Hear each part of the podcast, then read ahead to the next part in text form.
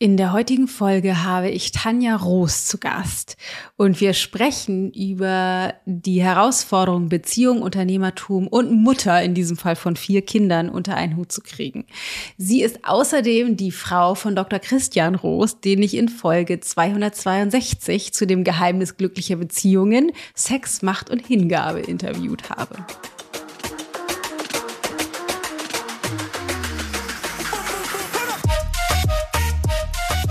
Solange ich dachte, ich bin machtlos, hat halt Chris tatsächlich nicht das gemacht oder so gemacht, wie ich mir das gewünscht habe oder war dann halt schon widerspenstig und das war natürlich super anstrengend. Also er musste ja dann auch im Widerstand sein, weil ähm, wenn ich denke, er ist irgendwie entweder dominantes Arschloch oder ein, ähm, ein Loser so, solange ich das denke, bestätigt er mir das dann. Und ähm, wie ich dann, also ich kann so an unserer Beziehung ablesen, ob bei mir gerade wieder das Machtlos-Programm läuft oder ob ich ähm, in, im Sattel sitze und halt mich als, als Schöpferin meines Lebens erfahre. So.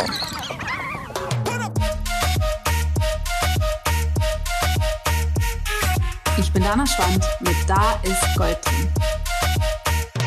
Ich freue mich total, Tanja heute dir vorstellen zu dürfen. Tanja ist eine liebe Freundin von mir. Wir haben vor vielen Jahren uns kennengelernt über das Coaching tatsächlich, weil wir bei ähm, einem ähnlichen Coaching-Anbieter waren oder dem gleichen Coaching-Anbieter eine ganze Weile gelernt haben.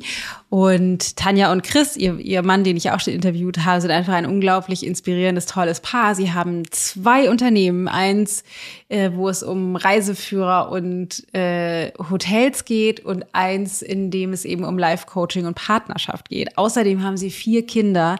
Nuria, der Kleine, ist jetzt gerade vier Monate und ähm, rocken das wirklich unfassbar. Sie sind so liebevoll miteinander, so ein, ein inspirierendes, unhübsches, glückliches Paar, ähm, dass ich einfach dachte, ich muss unbedingt Tanja nochmal einladen, nachdem ich mit Chris gesprochen habe, insbesondere weil Tanja eine wirklich wirklich krasse Vergangenheit hat und ein tolles Beispiel dafür ist, dass Schicksalsschläge, ähm, sie hat beide ihre Eltern verloren, einen, ihre Mutter durch Krebs, ihren Vater äh, durch Selbstmord, ähm, ist selber einmal mit drei Jahren kurz fast ertrunken. Über all das reden wir auch in dem Interview dass diese Form von Schicksalsschlägen eben nicht dazu führen müssen, dass du ein unglückliches, unerfolgreiches Leben führst, sondern ganz im Gegenteil, sie hat all das genutzt, um heute zu der Frau zu werden, die sie ist und ähm, hat einen ganz äh, herzerreichenden, äh, herzerweichenden, ähm, wie sagt man denn, Akzent? Akzent oder Dialekt, ich verwechsel es immer, Akzent, äh, und ich freue mich, das jetzt mit dir teilen zu können. Und bevor wir reinstarten, ganz kurz nur, wollte ich fragen, ob du eigentlich unseren Konflikte-Workshop schon gemacht hast, kostenfrei. Wir haben den vor Ewigkeiten mal rausgebracht, aber ich erzähle da so gut wie nie drüber und ich dachte, vielleicht interessiert dich das. Wir haben einen Workshop, kostet nix, Audio-Workshop, ähm, in dem du in sechs simplen Schritten lernst, wie du jeden Konflikt löst, so dass danach kein schlechtes Gefühl zurückbleibt und du sogar mehr Nähe und Vertrauen erschaffen kannst kannst, anstatt mehr Distanz. Ähm, findest du auf ichgold.de slash Konflikte. Verlinken wir aber natürlich auch nochmal. Lass uns loslegen mit Tanja.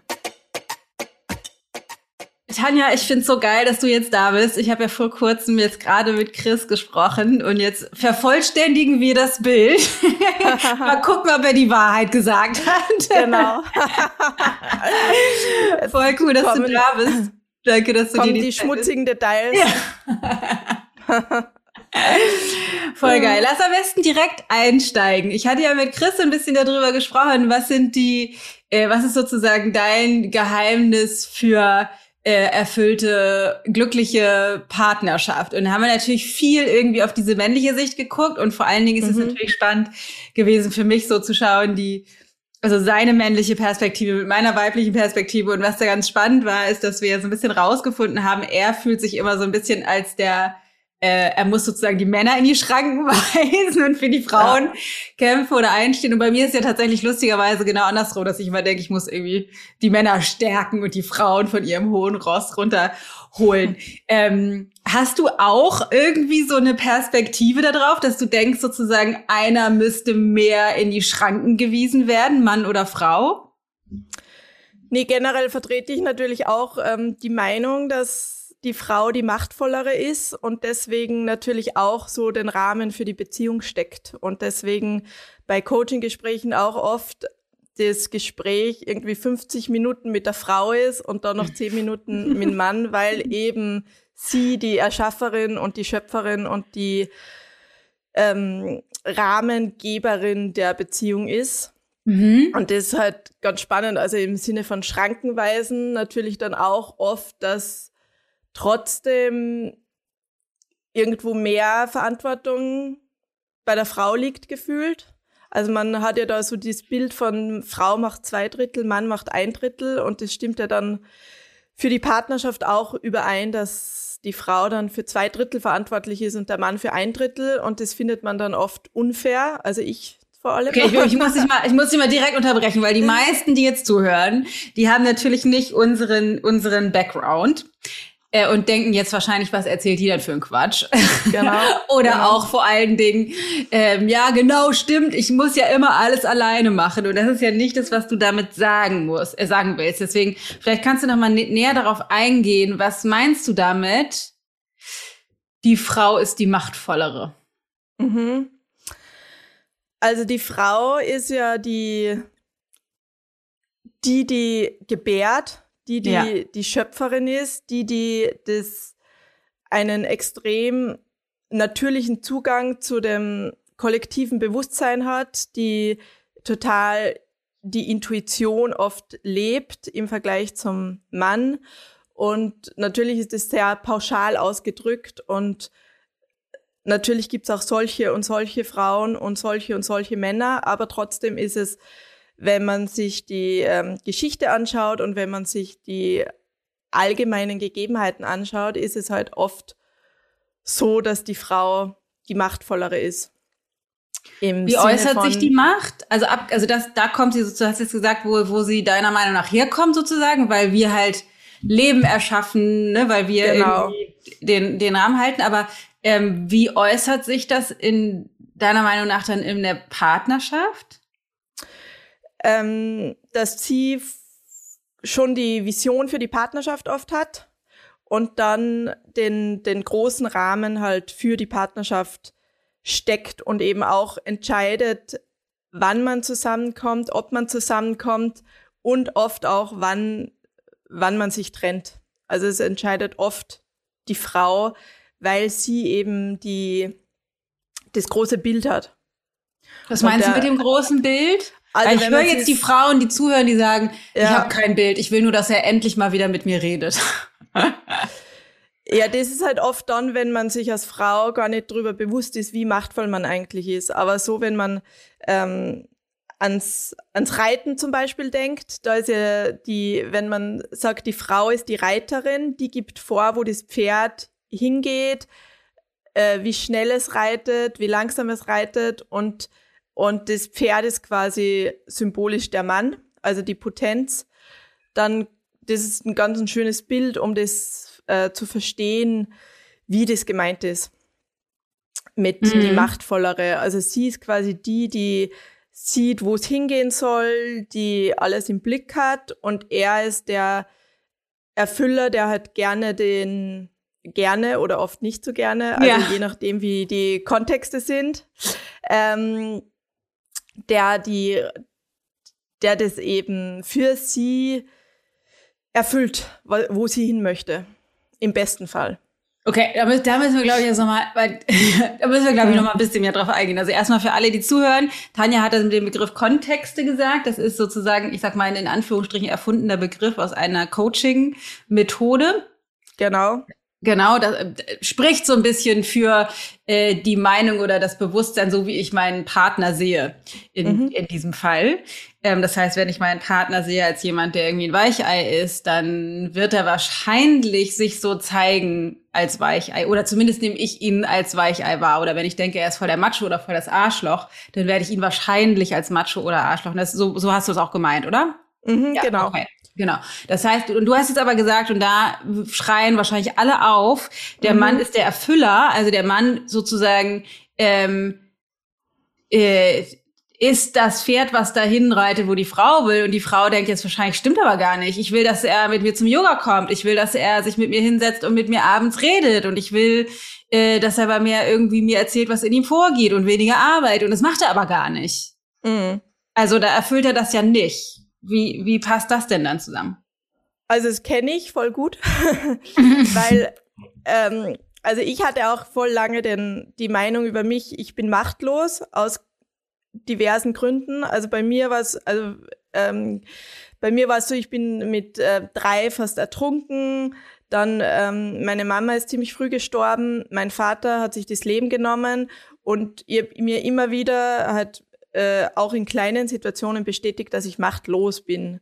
Und dann ähm, durch diverse Coachings und Ausbildungen und Weiterbildungen konnte ich dann halt ähm, das tatsächlich wandeln und erkennen, wie machtvoll ich eigentlich in jeder Situation dann trotzdem war.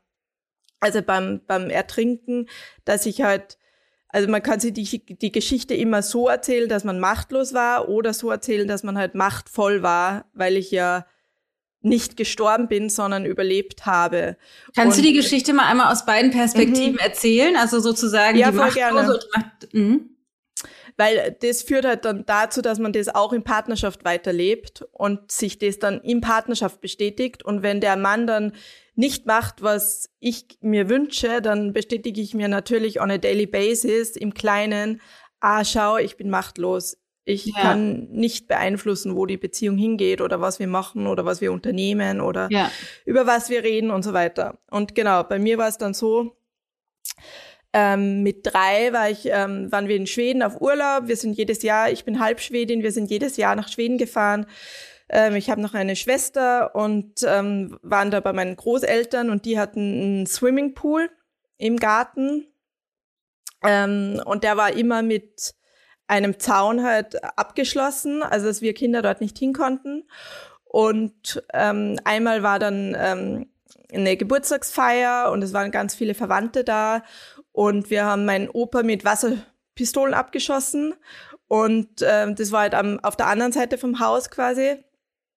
Und ähm, das eine Mal war eben das, das Tor zum Swimmingpool offen und meine Wasserpistole war leer und ich bin hin zum Pool, habe mich so drüber gelehnt und wollte die eben auffüllen und bin dann samt Klamotten halt reingefallen und ähm, konnte eben noch nicht schwimmen. Also da war ich drei, vier und kann mir halt noch ganz genau an die Situation erinnern, wie ich halt unten am Boden schon liege und halt hochgucke und diese Wasseroberfläche sehe und aber nicht hochkomme. Also ich probiere alles und komme aber nicht hoch und dann in allerletzter Sekunde, also vorm Bewusstloswerden, hat mich dann eben witzigerweise ein ähm, der Bruder von meinem Opa, also mein der Onkel von mein, meiner Mama quasi, mein Großonkel, hat mich dann rausgeholt.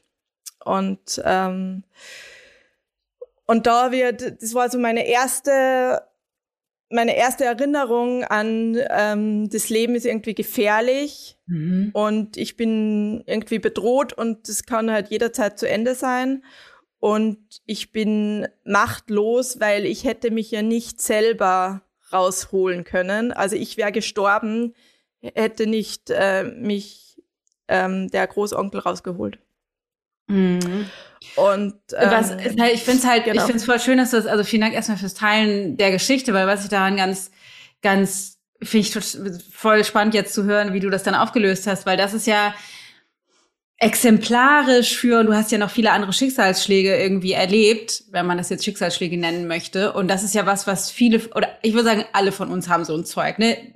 Bei den einen ist, sind das sozusagen größere, dramatischere Dinge wie Elternteil verloren, fast ertrunken, äh, äh keine Ahnung, ne, so, so wirklich Missbrauchserfahrung gemacht oder so. Und bei einigen sind es ja, ich sag mal, alltäglichere Geschichten wie, mhm.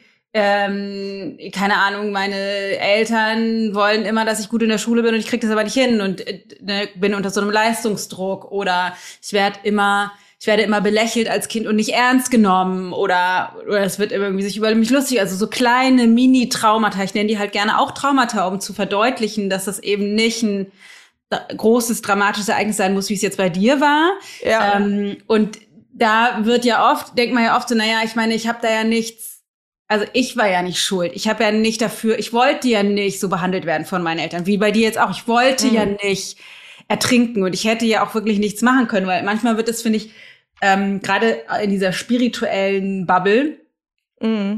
es war halt deine Absicht, wird dann gesagt, oder du, du, ne, das du wolltest sozusagen ertrinken und das ist schwierig, glaube ich, für unseren Verstand zu greifen, weil natürlich wolltest du nicht im Pool fallen. Ja. Ja.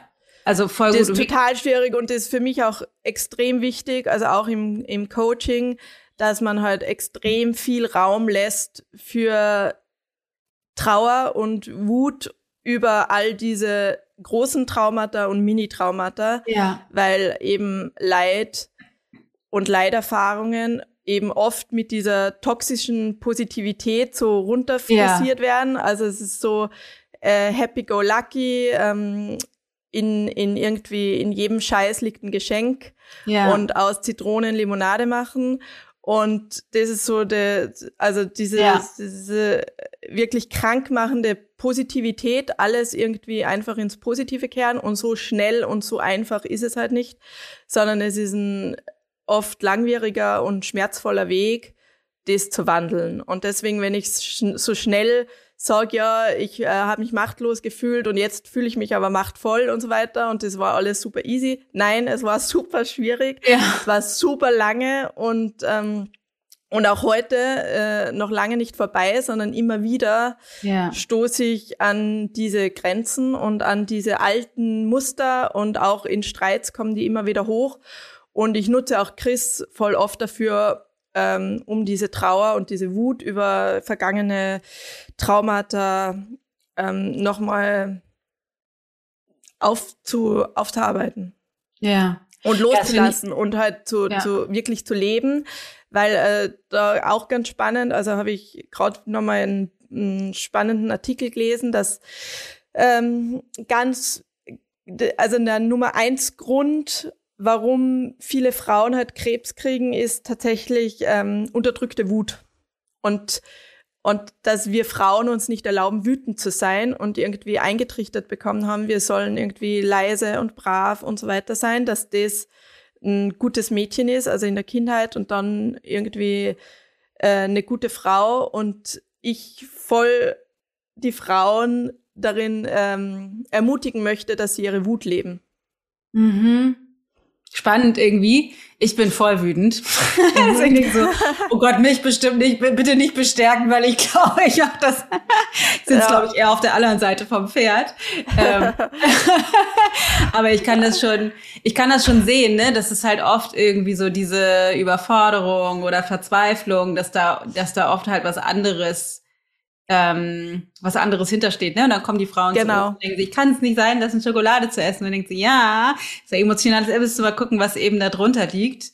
Mhm. Ähm, voll voll spannend und auch und wir äh, genau äh, da noch äh, als Ergänzung wir Frauen halt da wir so äh, eine gute Intuition haben und ein sehr großes Bewusstsein äh, erleben wir auch die, den Schmerz von vergangenen Generationen. Also wir fühlen, auch wenn du nicht vergewaltigt worden bist, du fühlst mit jeder Frau, die vergewaltigt worden ist, weil du weißt, wie es wäre. Mhm. Und äh, auch alle Frauen, die irgendwie am Scheiterhaufen gelandet sind, weil sie ihre Meinung geäußert haben. Alle Frauen, die nicht arbeiten durften, nicht wählen durften, unterdrückt worden sind, geschlagen worden sind und eben missbraucht worden sind, sexuell jetzt auch wieder ja mit der mit dem Krieg, also es ist ja auch einfach eine Form des Kriegführens, die Frauen zu vergewaltigen.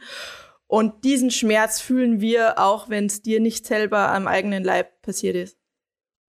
Hm. Okay, da müssen wir, glaube ich, gleich nochmal dann hingucken, wie man das ja. gewandelt kriegt, weil das ist natürlich, aber ich würde gerne trotzdem erst nochmal die Ertrinken-Geschichte von der mhm. anderen Perspektive hören. Ähm, genau, und die andere Perspektive ist halt, dass also tatsächlich in diesen Sommern, also ganz, meine Großeltern hatten früher auch nicht ähm, viel Geld, aber haben halt dann voll viel gearbeitet und konnten sich eben dann diesen Pool leisten.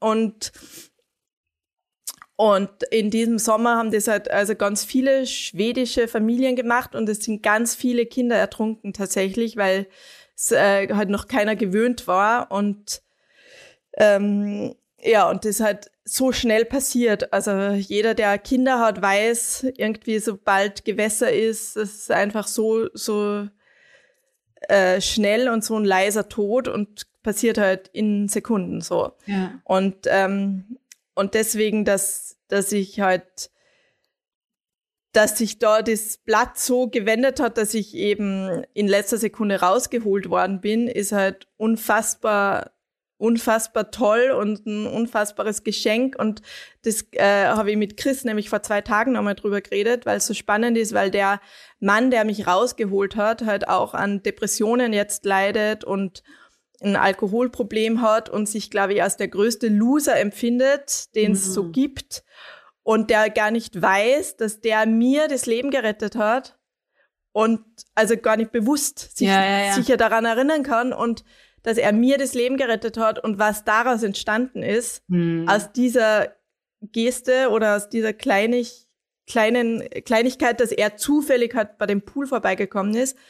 Und ich wollte ihm jetzt nochmal schreiben, dass halt äh, ich jetzt vier Söhne habe und ähm, glücklich verheiratet bin. Und ich finde es halt so magic, dass, ähm, dass aus so kleinen, also oft denkt man irgendwie ja, ähm, nur der, der was irgendwie vorne steht und applaudiert wird und äh, im Außen groß ist, der hat irgendwie Einfluss. Aber wie so kleine, stille Gesten oder ähm, Dinge oder Entscheidungen halt zu ganz was Großem führen, was man gar nicht weiß, mhm. ähm, zu was das führt. Also das finde ich ganz, ganz ein schönes Bild und dass er eben dass ich auch eine extrem negative Meinung halt über das Mannsein hatte, weil halt mein Vater auch sehr schwierig war und Alkoholiker war und äh, sich dann letztendlich das Leben genommen hat und dass aber da mir ein Mann das Leben gerettet hat. Also die erste Erfahrung irgendwie mit Mannsein ist äh, für mich mhm.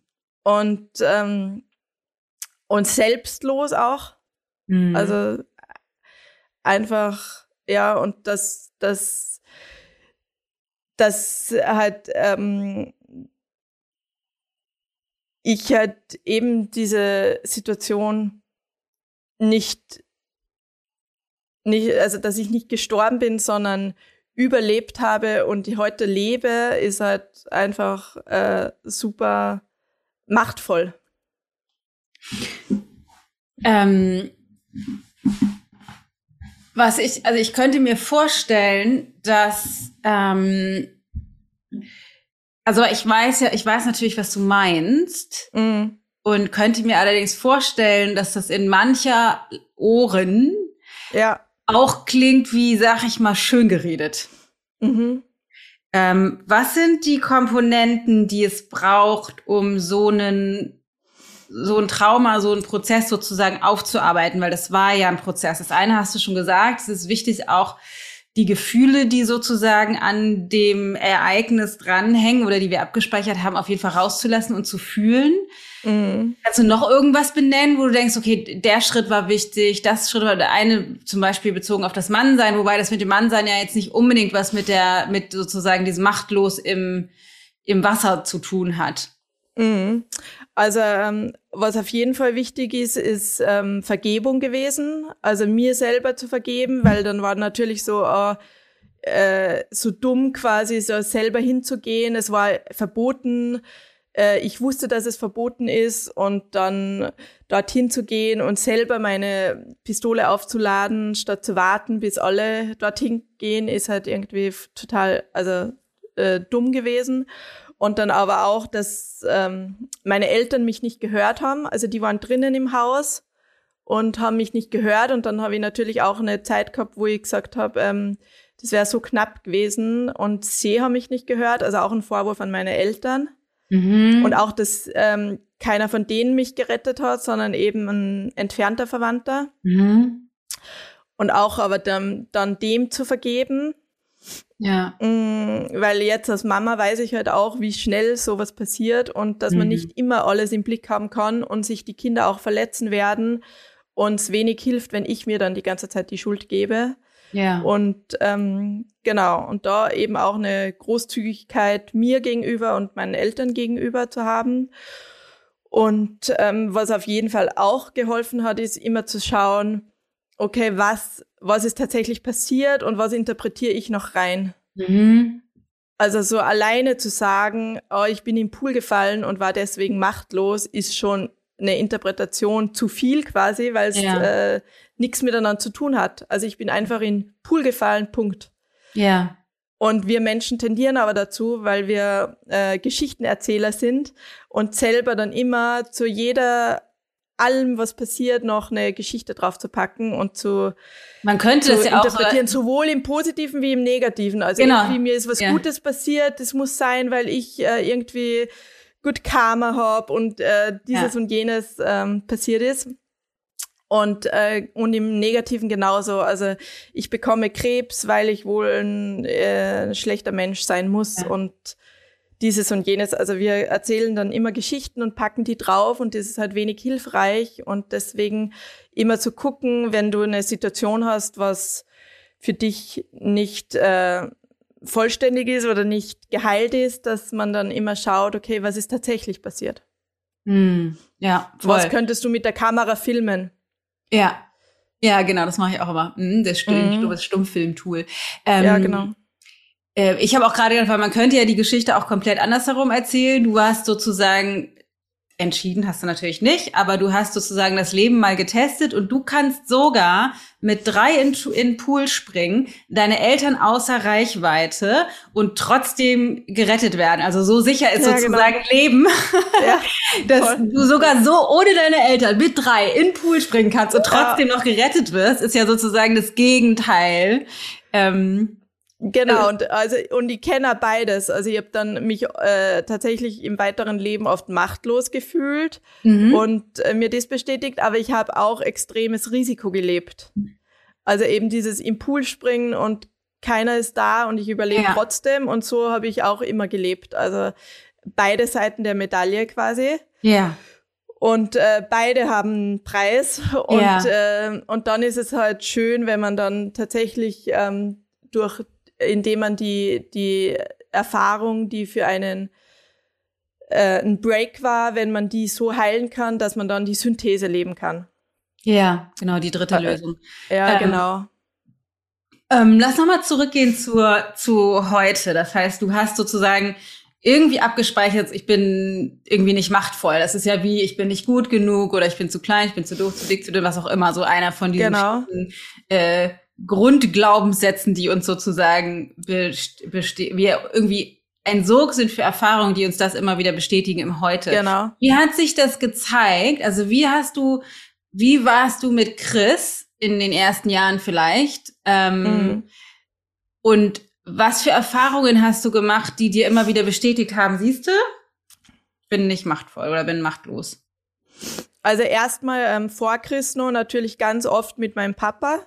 Naja. Mhm. weil er war ähm, Alkoholiker, also er war ganz ein liebevoller Papa auch, aber eben auch hat äh, viele Schattenseiten gehabt und Mhm. Schattenthemen gehabt, die er nicht aufarbeiten konnte oder wollte. Und ähm, genau, und der hat ganz oft mir versprochen, dass er halt aufhört zu trinken und hat es halt nie gemacht. Und da ich halt jedes Mal gedacht, okay, ich bin es nicht wert, dass der für mich aufhört zu trinken Ja. und ähm, er versaut mir die Kindheit und ähm, und ich muss machtlos sein, weil sonst würde er ja für mich aufhören zu trinken. Ja. So. Ja, und das ist vielleicht da mal was, über was Jahre, über Jahre Ja. habe ich das gelebt. ja, ja, ja, was an der Stelle vielleicht auch nochmal wichtig ist, dass du natürlich wahrscheinlich als Kind nicht da saßt und die ganze Zeit dachtest, ich bin machtlos. Oh, ich bin wahrscheinlich machtlos. Sondern das ist ja Nee. subtiler, ne? Das finde ich nochmal wichtig zu verstehen, jetzt für alle, die, die zuhören, dass wir das natürlich eher sozusagen aus dem Erwachsenenbewusstsein rückblickend erkennen Mhm. können und nicht unbedingt Genau. in der Situation selber. Das Gefühl war wahrscheinlich da, Genau. aber das Bewusstsein halt darüber natürlich nicht, ne? Wann Nee, hat dein genau. Vater sich umgebracht? Wie alt warst du da? Da war ich 25. Ja. Ähm, 2010 war das, genau. Und ähm, davor, also sieben Jahre davor, ist meine Mama an Leukämie gestorben. Mhm. innerhalb von drei Monaten von Diagnose wow. bis Tod. Sie war 44.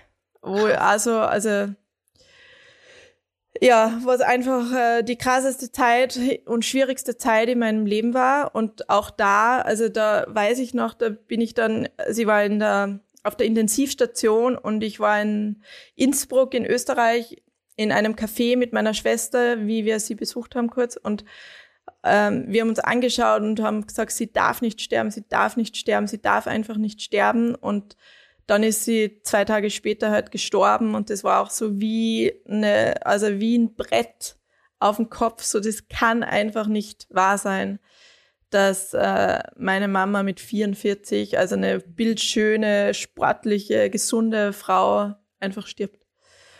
Und das, also das war Machtlosigkeit mal fünf Millionen so. Mhm.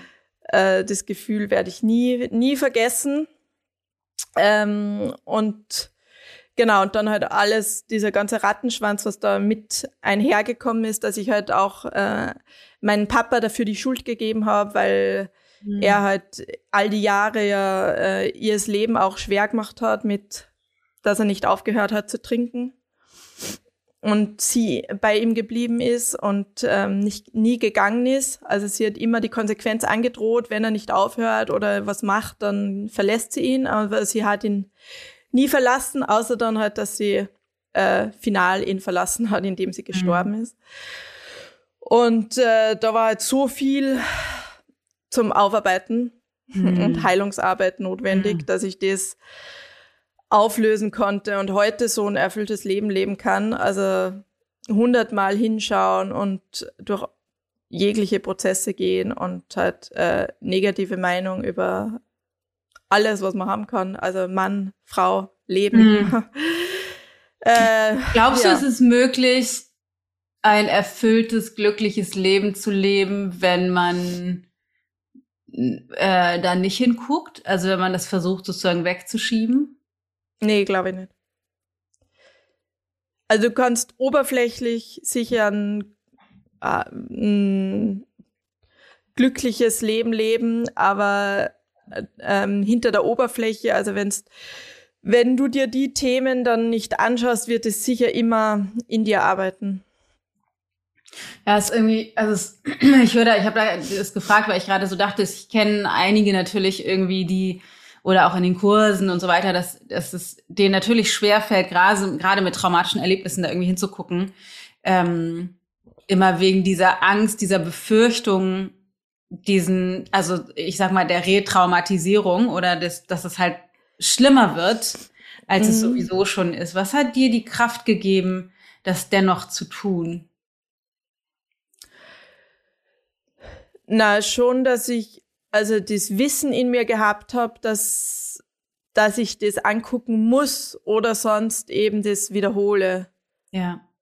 Und auch schon gemerkt habe, also in, in vorigen Beziehungen mit, ähm, mit Männern zum Beispiel, die waren immer schwer und schwierig und toxisch auf ihre Art.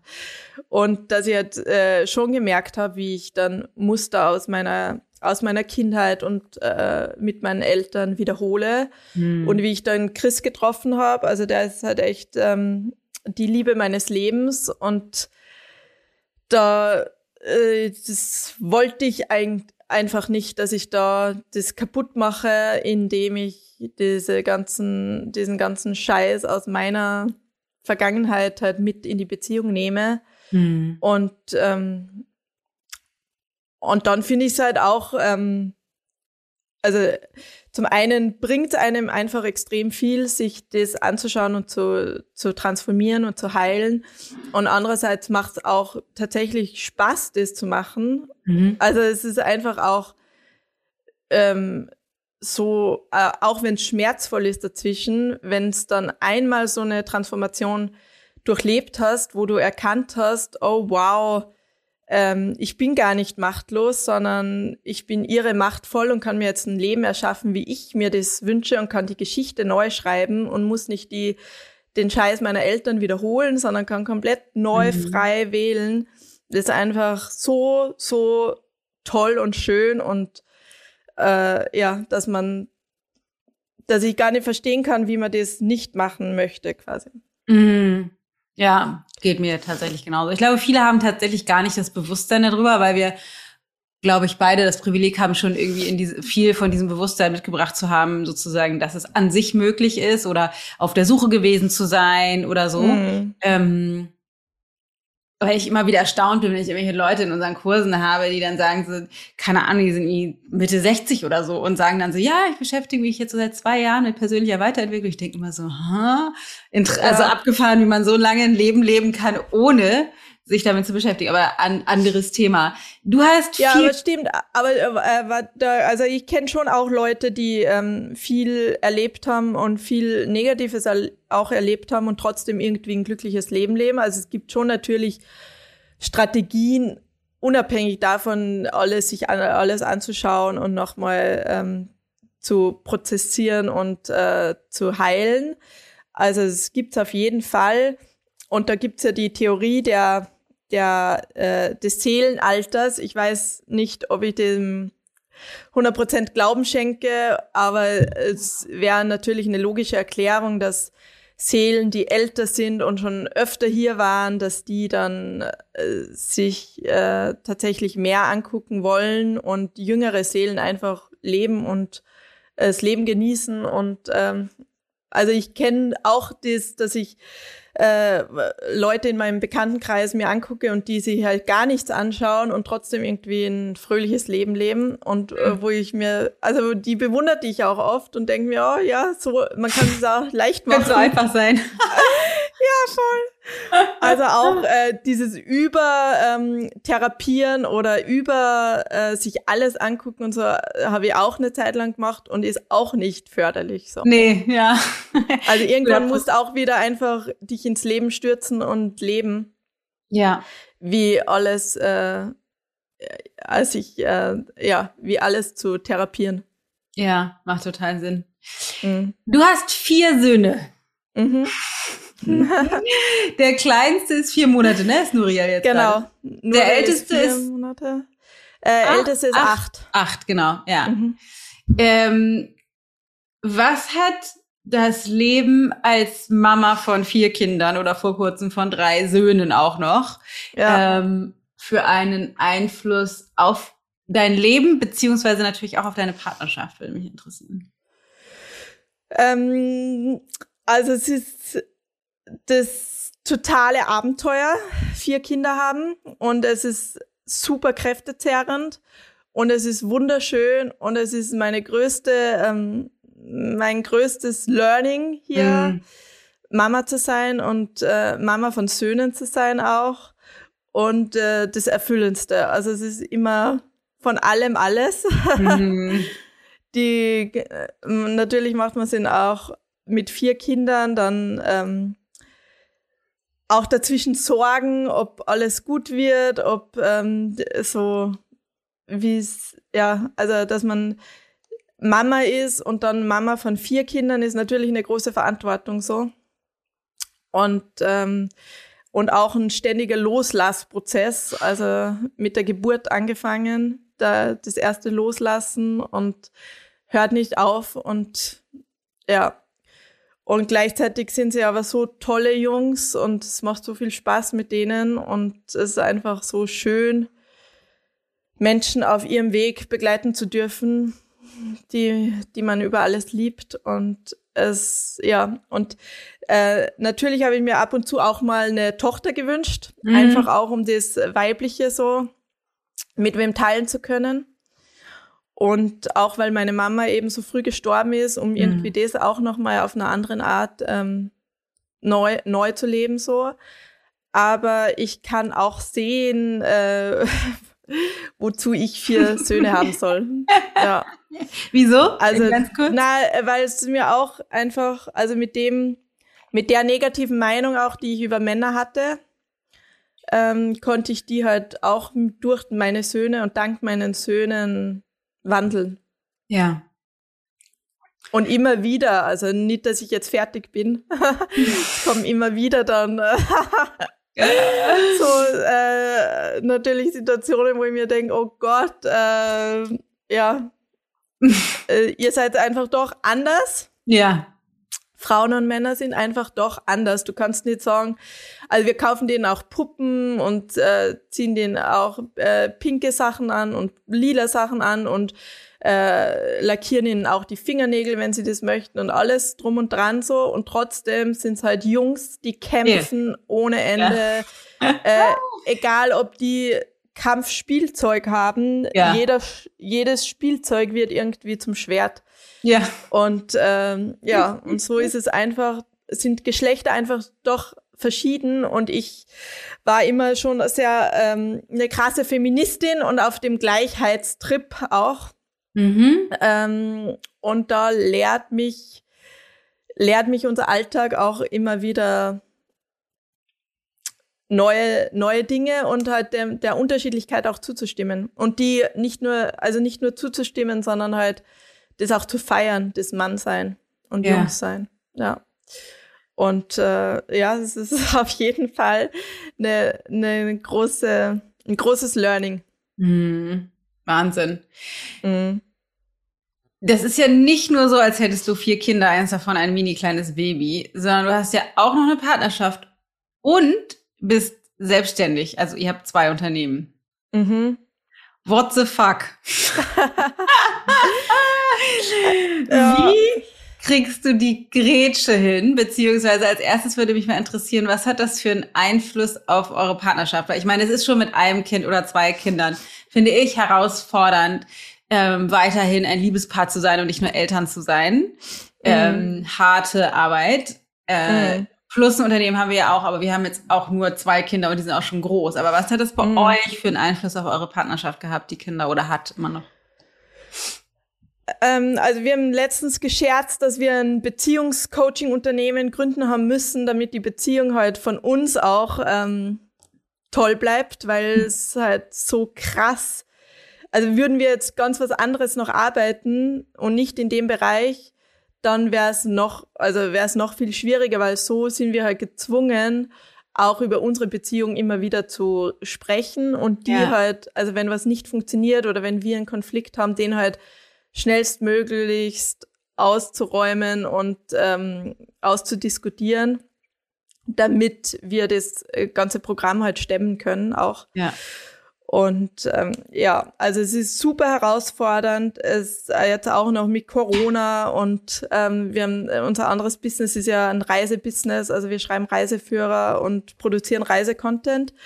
Und dann kam Corona und dann mit Homeschooling und das war einfach äh, dazwischen. Also ich war echt oft, dass ich mich im Bad eingeschlossen habe und einfach mal geheult habe oh. und alles loslassen habe und äh, und also wirklich fix und fertig war. Und Chris genauso. Also der, ich kenne keinen Vater, der so viel mit den Kindern macht wie Chris. Also mhm. der bringt die vier, also bringt mit vier Kindern zwei davon in den Kindergarten, einen in die Schule, das Baby in der Trage. Also macht eigentlich so krass viel mit denen. Und ähm, wir versuchen uns das halt alles gut aufzuteilen. Und die Selbstständigkeit kommt halt äh, tatsächlich uns da zugute, weil wir halt das äh, uns frei einteilen können, wann wir arbeiten. Also ich arbeite super gern in der Nacht zum Beispiel.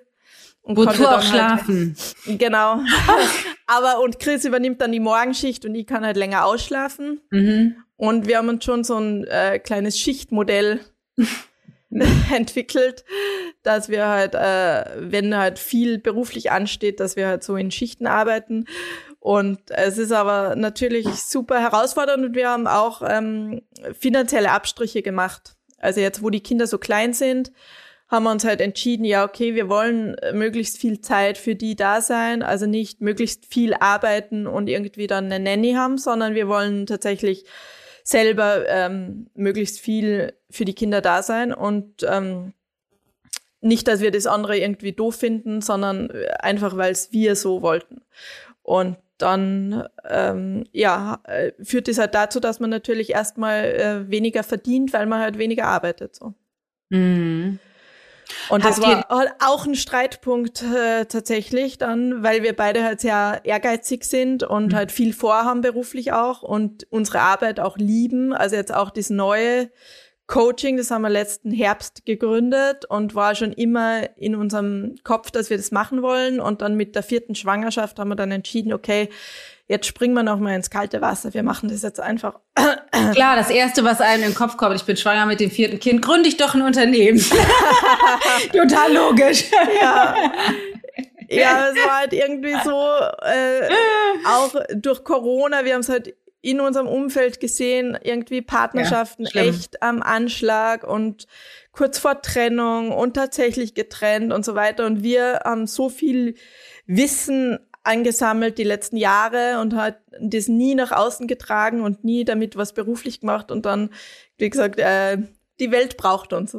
Ja, voll gut. Also, äh, ja, genau. Und halt ähm, viele immer gesagt, oh, ihr wirkt so glücklich, wie macht ihr das mit vier Kindern, dann noch so eine Beziehung führen und irgendwie den Partner so äh, wertschätzend behandeln meistens. Also wir können auch krass streiten, wie wir auch äh, Dana schon, Dana und Matthias schon äh, privat erzählt haben. Yeah. Aber genau, es, es äh, ist irgendwie total schön jetzt ähm, andere Paare heute auf ihrem Weg zu begleiten und ja. zu sehen, äh, die Themen sind immer die ähnlichen und ähm, wir haben uns halt extrem viel damit beschäftigt und auch extrem reden so viel miteinander. Ja. Und schreiben jetzt auch ein Buch und haben ja. jetzt einen eigenen Podcast, äh, das neue Wir und sprechen über Beziehungsthemen und das ist irgendwie einfach unser Herzensthema und wird es immer bleiben und deswegen ist es halt jetzt toll, wenn wir da auf dem Weg sind, auch wenn es oft langsamer geht, wie wir uns das wünschen. Also wir sind ja. sehr ungeduldig und dann oft frustriert auch und äh, sagen, hey, wir wollten ja das und das und das noch machen und dann feiern wir uns auch nie dafür, was wir schon alles erreicht haben, sondern machen uns eigentlich immer fertig, was wir ja. noch nicht erreicht haben. Kenne ich auch. also ist dann äh, ein guter Antrieb auch, aber ähm, genau, in dem müssen oder wollen wir uns üben, dass wir halt ähm, dem zustimmen, dass es halt mit vier Kindern auch äh, langsamer gehen darf. Ja. So. Wie findet ihr oder findet ihr überhaupt mit vier Kindern und zwei Unternehmen noch Paarzeit? Also habt ihr man irgendwann manchmal jemals so exklusiv Zeit zu zweit? Ähm, also da wir wissen, wie wichtig das ist, äh, auch dass wir ähm, regelmäßig Sex haben zum Beispiel, weil das einfach wie so das Öl im Getriebe ist. Also da ja. läuft irgendwie alles smoother, wenn wir halt Zeit für Zärtlichkeit und Intimität haben und machen das ganz bewusst. Also wir buchen uns dann zum Beispiel ein Hotel in der eigenen Stadt, also dass wir nicht weit fahren müssen für eine Nacht und die Oma, also Chris Mama kommt dann und schaut auf die Jungs. Haben wir jetzt seit dem Baby natürlich noch nicht gemacht, ja. aber davor. Und, ähm, und schauen schon, dass wir halt äh, dann, auch wenn es kurz ist, also man, man denkt ja oft dann, äh, das ist so ein Aufwand, jetzt äh, auch noch irgendwie einen romantischen Abend zu verbringen. Ähm, aber oft ist es halt viel weniger Aufwand, das einfach zu machen und dann dafür weniger zu streiten oder weniger mhm. Tension zu haben. Und, ähm, und da achten wir oder ich vor allem auch äh, schon drauf, dass wir das regelmäßig machen. Was ist regelmäßig denn dann für euch? Ähm, also ich bin kein Fan davon, dass man sagt, jeden Mittwochabend müssen wir mhm. uns treffen. So. Also machen ja manche und empfehlen ja, ja auch äh, viele Paar-Coaches so. Ja. Ähm, sind wir, also wir sind sowieso total spontane Leute und mit Kindern ist man ja schon sehr unspontan und ja. dann auch, wenn ich dann auch noch irgendwie die State an einem fixen Tag haben müsste, mhm. das wäre für mich dann mehr Druck wie Freude und deswegen immer wenn's wenn's passt oder in kleinen Momenten dazwischen, dass man halt schaut, ah, okay, äh, einfach mal ein Zungenkuss in der Küche so. Mhm. Hm, voll schön. Und einfach so den, den Alltag, äh, dass da, wenn da Partnerschaft quasi ein Fokus ist, und bleibt, dann ähm, merkt man das halt in der Partnerschaft, wie sehr das einen Unterschied macht. Und ja. dann auch aber, was das, dafür von, Not, von Notwendigkeit ist, ist, dass man halt, wenn Unterbrechungen sind, also wenn ich was doof finde und er was doof findet, dass wir darüber halt auch uns, also die Zeit dafür nehmen, das zu besprechen im Kern und nicht einfach weitermachen, sondern ja. also ich bin da extrem hartnäckig. Ja. Wenn mir irgendwas nicht passt. Ja. äh, ich lasse ihn da auch nicht raus und ähm, und musste es dann im Kern besprechen ja. und auflösen. Und ja. sonst ist es auch Wochen später noch bei uns äh, ja, schlechte Stimmung, wenn wir das nicht im Kern dann auflösen. Ja. Also wir sind halt, äh, ja da sehr extrem auch. Also wir wir können auch mega krass streiten. Also nach wie vor fliegen die Fetzen und manchmal auch Gläser und so irgendwelche ja, Lampen krass. herum, ja. weil wir ja voll, weil wir halt echt äh, sehr leidenschaftlich sind beide und äh, sehr temperamentvoll sind beide und da stoßen wir dann aneinander und ähm, und das ist aber tatsächlich auch äh, ein Grund, warum es auch im Bett nach wie vor leidenschaftlich ist, weil wir halt auch ähm, irgendwie Unstimmigkeiten nicht einfach nicht einfach als Kompromiss ja. akzeptieren, sondern ja. halt das Bestmögliche in der Partnerschaft wollen und deswegen immer schauen, okay, wo ist jetzt hier die Synthese? Also Kompromisse, nein, danke, sondern ja. immer nach der, nach der Synthese gucken, wo halt beide gewinnen und beide das kriegen, was sie haben wollen. Ja, Voll gut. Und es war, also wir haben jetzt, äh, um es konkret zu machen, ganz einen äh, akuten Konflikt gehabt irgendwie, weil Chris halt schon, also wir haben dann mein Unternehmen fortgeführt, ja. Also Chris ist eigentlich promovierter Maschinenbauingenieur, hat dann mit dem zweiten Kind gekündigt, seine Festanstellung und hatte echt einen mega guten, guten Job, hat dann gekündigt, ist bei mir im Unternehmen mit eingestiegen und dann haben wir jetzt äh, das bis jetzt gemacht. Und er hat dann natürlich beruflich auch seine, seine größten Passions. Also er ist so gerne Coach, aber hat das halt auch zurückstecken müssen, damit wir halt mein Business machen können, weil sich mehr einfach nicht ausgegangen wäre. Und, ähm, und hat dann schon auch dazwischen einen Vorwurf gehabt, äh, warum muss er jetzt hier die ganze Zeit äh, Kinder und Haushalt und Kochen machen und äh, und er halt äh, sein berufliches nicht weiterbringen kann und das jetzt über Jahre und das war schon so ein unterschwelliger Konflikt, den wir jetzt vor mhm. zwei Wochen nochmal komplett im Kern das ganze Wochenende lang ähm, aufgelöst haben, ähm, weil da sich sehr viel angestaut hat natürlich und ähm, und jetzt aber total irgendwie nochmal eine neue, eine, eine neue Lösung gefunden haben und halt dadurch wieder ganz eine neue Nähe. Also es ist echt so Magic dann in Partnerschaft, wenn man so Urthemen nochmal auflöst, wie dann die Nähe wieder eine ganz andere ist. So. Ja, das ist ja was, was sich die meisten nicht vorstellen können. Ne? Das, also ich sage das ja auch immer, ähm, wir sind jetzt seit bald 20 Jahren zusammen und wir sind halt Wahnsinn. halt so glücklich wie noch nie zuvor, weil das halt jedes Krass. Mal wieder bei jedem Konflikt irgendwie halt mehr Nähe mhm. entsteht.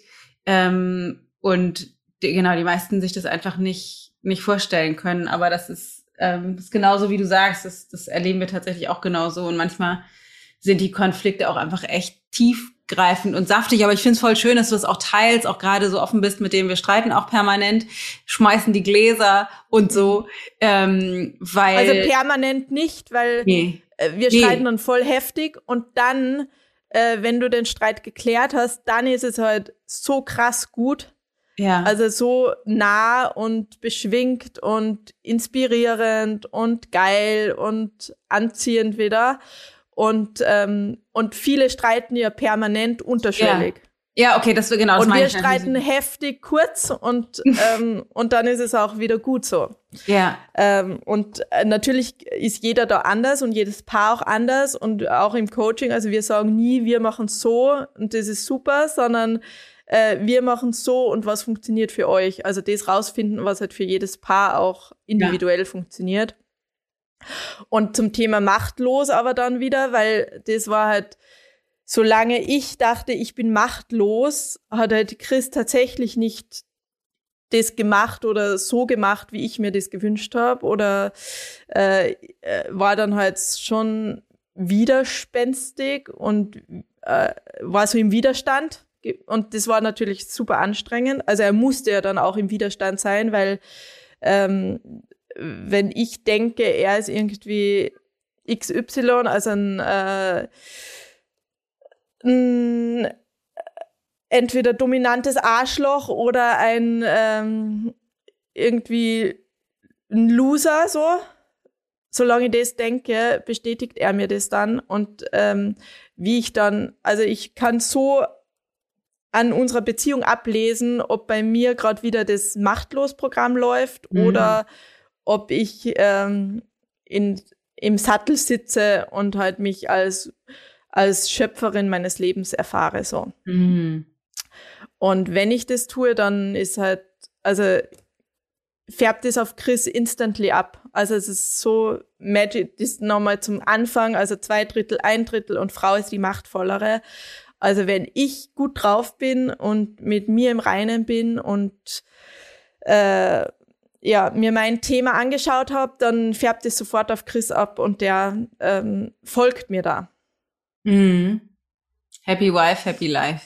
Ja, schon ein bisschen. Und ein bisschen. Ähm, mhm. ja, und das konnte ich halt nie. Also ich habe dann immer auch bei ihm geschaut und gesagt, ja, schau du dir das an und hier und da und halt voll viel Energie da rein und du bist immer und halt immer bei ihm so gewesen, mhm. wie sie dann erkennen, okay, vielleicht sollte ich mal bei mir schauen. oh, schon wieder ja. und das ist so nervig, aber ich habe halt gewählt, in diesem Leben als Frau da zu sein und äh, und und weiß, wie wie also und auch mit jeder Frau, mit der man redet, auch wenn sie denkt, sie ist machtlos und dann redest ja. mit ihr und eigentlich weiß sie, ah ja, stimmt, ich weiß, ich habe die Hosen an so ja. und ich weiß, ich ich äh, ich bestimme die Stimmung in unserer Beziehung. Ist aber auch das weiß Frau eigentlich. Ja.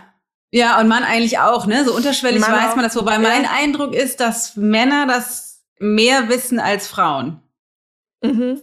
Also, dass Stimmt. die dass die, ne, bei uns Frauen das einfach schwerer ist zu erkennen, was wir alles steuern, ohne es auch mitzuschneiden, wenn wir irgendwie diese Art von Arbeit irgendwie nicht machen. Und Männer wissen das aber schon sch intuitiv schneller, mhm. ähm, dass eben Frau die Hosen anhat, sozusagen. Ja, sehe ich tatsächlich. Ja, weil äh, wenn Frau das nicht sehen will, also bei mir auch, ist es halt, weil weil ich es oft auch scheiße finde, als Frau geboren zu sein. Also manch, nicht oft, aber manchmal. Also so, oh nein, jetzt bin ich schon wieder ähm, schwanger mit allen Wehwehchen, was halt dazugehören. Also Symphysenschmerz, also nicht nur Wehwehchen, sondern richtige Wehen. Mhm. Auch nicht nur während der Geburt, sondern schon in der ganzen Schwangerschaft. Alles, was dazugehört, das ganze Programm äh, Steißbeinschmerzen, Hämorrhoiden, Symphysenschmerzen, ähm, Stimmungsschwankungen, all das und dann auch die Geburt natürlich mitunter super schmerzvoll. Äh, Stillen, entzündete Brustwarzen, ja. dann jedes Monat Menstruationsblutung. Ich meine, what the fuck? Und ja. es ist einfach so, ist schon so krass, Frau zu sein. Und dann auch natürlich noch das, also ähm, ich habe jetzt nochmal dieses neue Buch gelesen, äh, kann ich dir dann den Link schicken, mhm. wo eben drinnen steht, ein Prozent der Männer verdient mehr oder gleich viel wie 99 Prozent der Frauen insgesamt. Mhm. Also wo, wo du einfach denkst, oh, ich verstehe alle Frauen, die denken, hey, nein, ich brauche keinen Mann, ich will keinen Mann, es ist einfach alles unfair. Mhm. Also die sich die einfach diesen Kampf auch führen äh, von, äh, von, von Gleichberechtigung, weil es eben gefühlt in vielen Bereichen noch so unfair ist und, äh, und das halt natürlich in die private Partnerschaft dann mit einfließt. Also so war es bei uns, dass ich den Chris ganz oft dafür bestraft habe, dass halt auf der Welt noch so viel Ungleichheit und Ungleichberechtigung zwischen den Geschlechtern herrscht. Und äh, also Putin zieht den Krieg und ich denke mal, hey, Männer, was ist eigentlich mit euch los? Ihr seid mhm. einfach so scheiße. und, äh, mhm. und dann aber äh, natürlich zu erkennen, okay, und ich kann es in meiner Partnerschaft, kann ich Frieden herstellen und Geschlechterfrieden herstellen und meine Söhne kann ich so erziehen, dass sie halt tolle Männer sind, die äh, die sehen, was Frau macht und das wertschätzen, was Frau macht und äh, der Frau äh, nicht Angst haben vor der Macht der Frau und deswegen sie unterdrücken, sondern die Macht der Frau feiern und äh, jeden Tag dankbar sind für das, was sie dafür kriegen. Und äh, genau.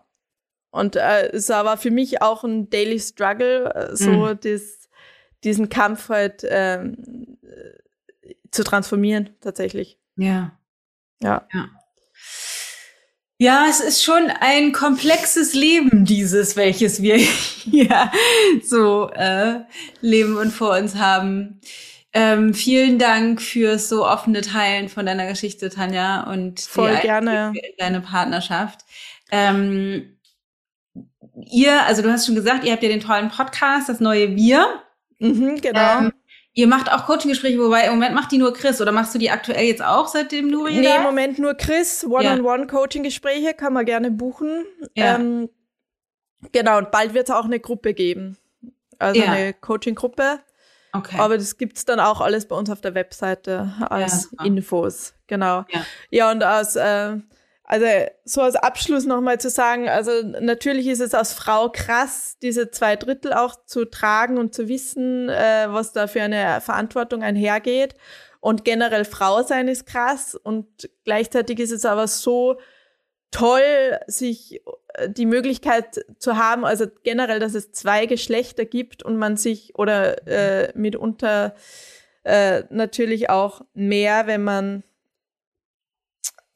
äh, alles mit, mit äh, einbezieht, aber dass, dass man sich als Frau erfährt mit einem Mann ist halt, also du kannst dir ein, einfach nur 100% als Frau erfahren, wenn du diesen Gegensatz Mann dazu hast und das ist einfach richtig, richtig toll und deswegen wünsche ich mir halt äh, ja einfach noch viel, viel mehr Wertschätzung zwischen den Geschlechtern mhm. und zwischen Paaren weil es einfach dann, also was dann möglich ist, wenn mhm. sich die Geschlechter halt sich gegenseitig feiern für ihre Andersartigkeit, dann ja, ja wir, dann hätte man eine ganz eine andere Welt am Start. Voll. Und zu dem Gedanken zwei Drittel, ein Drittel, ähm, dass wir mehr Verantwortung tragen, jetzt mal als These dahingestellt, ähm, wenn, ne, so das, die Verantwortung ist ja immer zweischneidig. Das ist ja auch wie wenn man ein Unternehmen führt und Mitarbeiter hat, wie das jetzt bei uns mhm. oder auch bei euch ja der Fall ist, dann ähm, äh, ist das halt natürlich viel mehr Verantwortung in so einem mhm. Unternehmen, mhm. aber gleichzeitig habe ich natürlich auch, ich sag mal allen, nicht allen, aber Großteil des Gestaltungsspielraums und kann es mir eben auch so kreieren, wie ich es will. Das heißt, es ist genau. das Risiko, was ich mittrage und die ganze Last und so, aber gleichzeitig ist es auch der Gestaltungsspielraum, den ich habe. Und mhm. mal davon ausgegangen, das stimmt, zwei Drittel, ein Drittel, dann habe ich halt als Frau eben auch eine richtig große Möglichkeit, das zu gestalten. Ja, ähm, und genau. brauche halt nur diesen Zugang dazu. Ne? Das ist, glaube ich, das, was vielen jetzt, die wahrscheinlich zuhören, noch fehlt, weil die denken, oh, klingt irgendwie nach einem abgefahrenen Konzept, aber was mache ich denn jetzt? Mhm. Ähm, und da kann man natürlich irgendwie jetzt zu euch gehen, Podcast hören, bei Chris ein Coaching-Gespräch buchen. Ich mache ja keine 1 zu 1 Coaching oder wir haben ja gerade das Liebeleben Wochenendtraining gemacht, was wir im Herbst auch nochmal machen werden. Also sozusagen einfach anzufangen, äh, da reinzugehen ja. Äh, in dieses Bewusstsein und dann zu trainieren. Ne? Ich meine, ihr macht diese Arbeit ja auch schon ewig lange. Wir auch schon, keine Ahnung, wie lange wir jetzt schon da miteinander, also seit 20 Jahren zusammen, aber dann eh erstmal auch ein bisschen toxisch. Auf jeden Fall mindestens zehn Jahre sind wir auf jeden Fall auf diese Art und Weise schon dabei.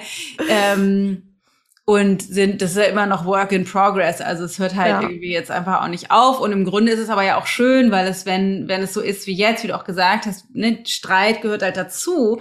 Wert, super wertvoll. Fühlt sich halt immer blöd an, aber es ist halt immer super wertvoll, um die Lücken, die da waren, wieder zu schließen.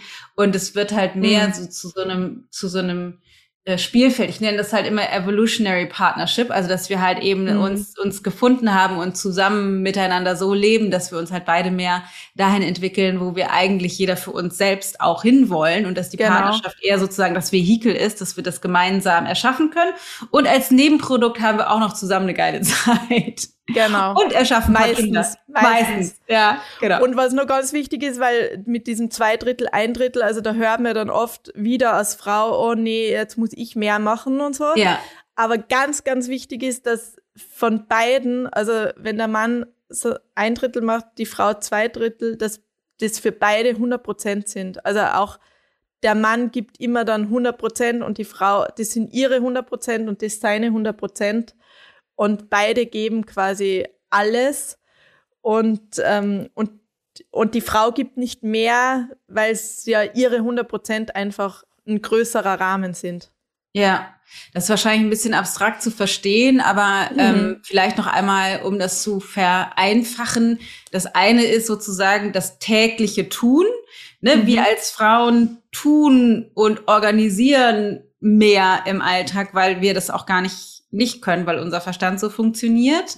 Und die Männer tun wahrscheinlich tatsächlich weniger, aber von der Verantwortlichkeit bezogen auf das Gelingen unter der Wasseroberfläche ähm, sind es halt 100 Prozent. Also ist nicht eben 50-50 genau. oder 40-60, sondern da ist es halt 100 Prozent und 100 Prozent. Also ich bin verantwortlich genau. für die genau. Erfahrung, die ich in Partnerschaft mache und er ist äh, verantwortlich oder auch sie, ne, gibt ja auch gleichgeschlechtlich Bliebene, ähm, ist verantwortlich ja, genau.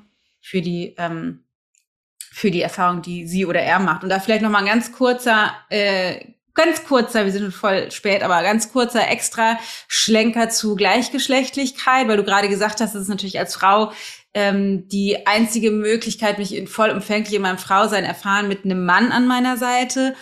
Ähm, das mhm. gilt natürlich für den Mann mit einer Frau auch, aber ich höre schon, mhm. vielleicht magst du da noch kurz zwei Sätze zu sagen, ähm, die homosexuellen Paare. Ähm, mhm was die dazu, was in dem Sinne, das, dann, das kann ja nicht sein, weil es ist ja auch normal, was ich hier mache. Auf jeden Fall. Also ähm, kann man sie genauso als Frau erfahren mit einer anderen Frau. Also auf jeden Fall. Und ähm, ist ja einfach nur persönliche Präferenz quasi.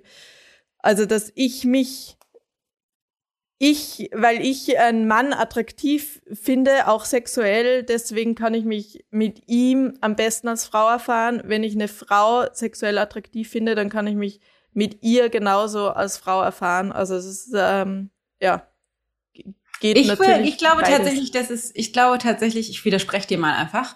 Äh, meine, mhm. mal, ich glaube tatsächlich, dass das nicht stimmt. Ich habe mich auch mit mit homosexuellen okay. Paaren schon mal darüber äh, unterhalten. Also das heißt nicht das ist weniger wert oder schlechter oder soll man nicht machen, um Gottes Willen. Ne? So, also es ist, ist genauso, äh, wie du sagst, persönliche Präferenz. Und ich glaube dennoch, dass wenn ich mich als, wenn ich als Frau mit einer Frau in Beziehung bin, dass trotzdem sozusagen die Erfahrung des männlichen Gegenparts ja fehlt und das eben schon eine besondere Form von Erfahrung. So wie mir die Erfahrung fehlt, wie es wäre, mit einer Frau in der Beziehung zu sein, fehlt denen sozusagen die mhm. Erfahrung mit dem gegengeschlechtlichen Part. Egal, ob das jetzt Mann, Mann mhm. und Frau, Frau oder so ist, ist wurscht. Ähm, und interessanterweise ist es ja tatsächlich oft so, gerade bei männlich gleichgeschlechtlichen Paaren, dass die mhm. so, dass die irgendwie beste Freundinnen oder so haben, ne? dass die irgendwie so viele genau. Frauen im Leben haben, um das eben, glaube ich, auch tatsächlich auszugleichen und auch auch äh, weibliche ähm, Paare oft dann männliche Freunde haben, um auch diesen ja. männlichen Gegenpart oder auch mit Männern zusammenarbeiten oder so, weil es eben genau. doch auf einer, glaube ich, biologischen Ebene so ein, so ein Streben nach diesen Erfahren in der Gegengeschlechtlichkeit gibt.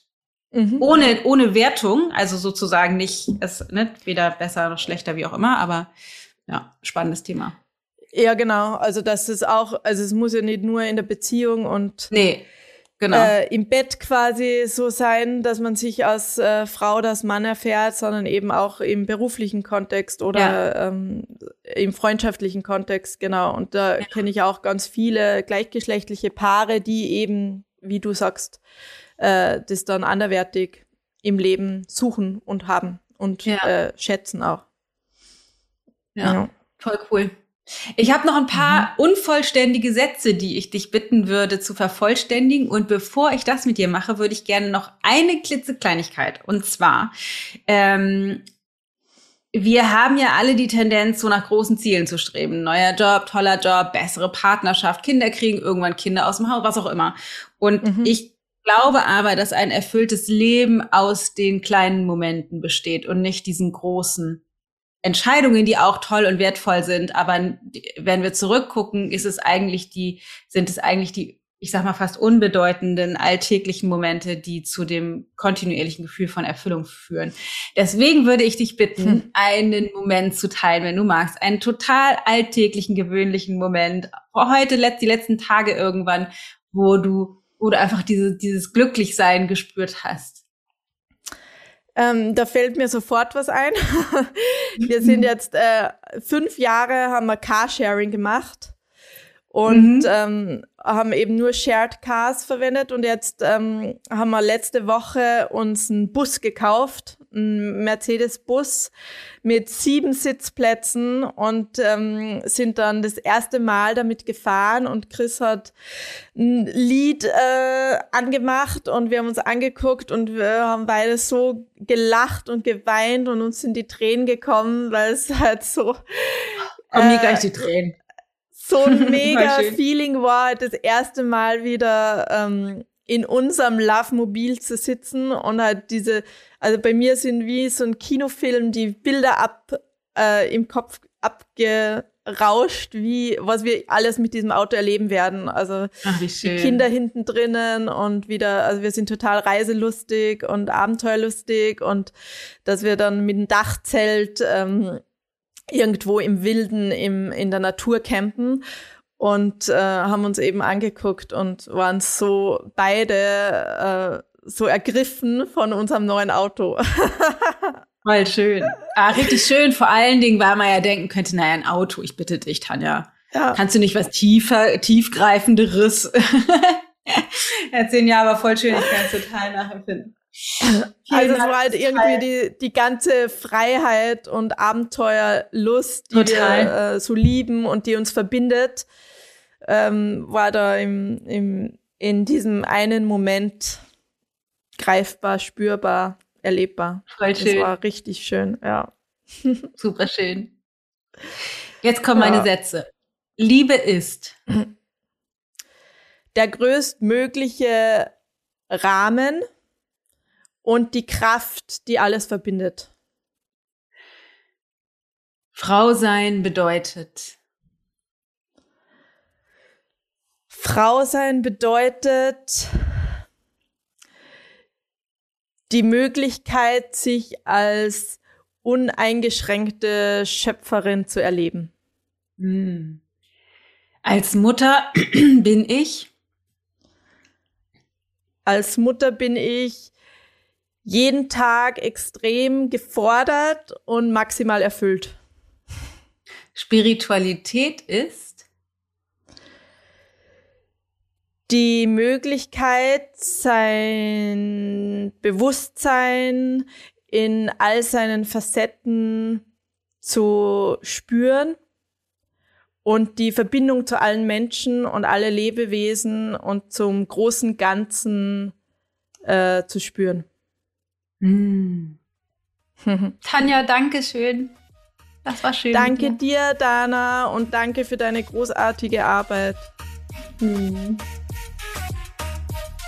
Ha, Wahnsinn, oder? Ist das nicht verrückt? Krass, was diese Frau für eine Vergangenheit hat. Mich berührt das wirklich immer wieder davon zu hören und vor allen Dingen, wie offen und tiefgreifend sie damit umgeht. Also, dass sie so sensibel, aber gleichzeitig auch aus einer unglaublich tiefen Stärke heraus immer wieder den Schmerz, der da ist, einlädt, dass der auch einfach sein darf. Und die Wut, wie sie gesagt hat, dass, es, dass diese Gefühle, die einfach wahrscheinlich noch eine Weile da sein werden für die Verarbeitung, dass die einfach da sein können. Und ich finde, das ist so, eine, so ein unglaublich inspirierendes Beispiel dafür, dass, dass wir uns einerseits nicht Wir müssen einerseits nicht hart werden und eine Mauer aufbauen, wir müssen aber auf der anderen Seite auch darauf aufpassen, uns nicht zu verlieren in den Gefühlen. Aber wenn wir beides integrieren, dann können wir aus einer inneren Stärke heraus dem Gefühl Raum geben